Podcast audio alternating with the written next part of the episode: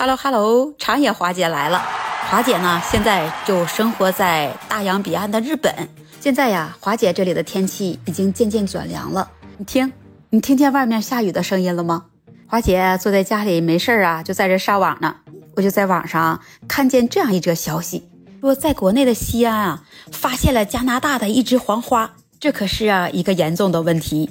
华姐啊，想着赶紧把这个消息啊分享出来，让更多的人呢能来了解它的危害性啊究竟会有多大。网上的消息说啊，就在前几天，有这么一位姓温的女士啊，在西安的渭河边上散步的时候啊，就发现了加拿大的一枝黄花。那担心它呀会对周围生态环境造成影响，立刻就向有关部门进行了报告。那近些年呢？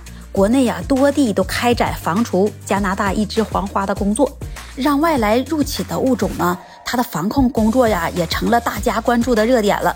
那么，为什么被称之为“恶魔之花”的加拿大一枝黄花呢？啊，必须要给它铲除掉，因为啊，它可谓是真正的“我花开后百花杀”。从外观上看来呢，啊，这个加拿大一枝黄花，它的颜色嫩黄嫩黄的，非常的美观。啊，容易让人以为是一种好看的观赏花卉呢。那我们今天啊，就先从上世纪三十年代说起。这种原产自北美洲的菊科植物呢，曾经啊，它还是被作为观赏的花卉。引入了中国之后呢，起初人们并不知道它的危害性啊究竟有多大，于是啊，就把它放在公园、植物园里作为栽培。没想到啊，它的生长是如此的迅速。就逐渐扩散到了野外了。到了上个世纪八十年代以后呢，那随着经济的繁荣啊，交通的发展，它也开始啊加速了传播了，并且啊，在上海的周边啊、苏南等地区都已经出现了。之后逐渐的蔓延到了更多的地区。那目前在我国呀，有十多个省份也都能看到它的踪影。那这种植物啊，之所以被迅速的扩散呢，与它那极强的入侵性啊有直接的关系。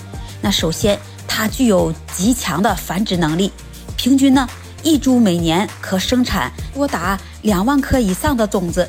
因为它的种子细小，只需要啊借助一些风力啊，就可以通过某个动物啊携带，或者是人类的活动啊，进行这远距离的传播。啊，其次呢，这种植物呢，它具有极强的竞争力。它们在与被入侵地的植物呢来争夺阳光啊，争夺水资源，争夺土地的营养，还争夺生存的空间。争夺生存空间的优势呢也是非常的明显，并且啊能够释放出化感物质，对周围的植物啊能产生毒害的作用。还不仅如此呢，因为这种植物啊它自身的生物量啊就非常大，长势还极快，生长的周期也长，那缺乏天敌的制约。它们在一两年内呀，就能够迅速的扩张它们自己生长的地盘，那让周围其他的植物呢死亡或者是消退，形成了自身单一的这么一个种群的优势。在此外呀，这种植物啊还具有很好的生态适应性呢，啊耐干旱、耐贫瘠，啊适应的温度范围也比其他植物要广得多，因此呢可以侵入各种生态环境，也破坏当地的生态平衡。也有啊，降低物种的多样性，啊，所以呢，啊，必须要用科学的方法来严格管控。不过呀，这种植物呢，也不是没有办法来治它。相关专家呀，就表示说，首先是啊，我们要重视检疫，严谨啊，将其呢引进或者传播到其他新的地区。那对于已经扩散了的区域呢，要采取啊人工机械防除，或者是啊化学防除啊这两种治理的手段。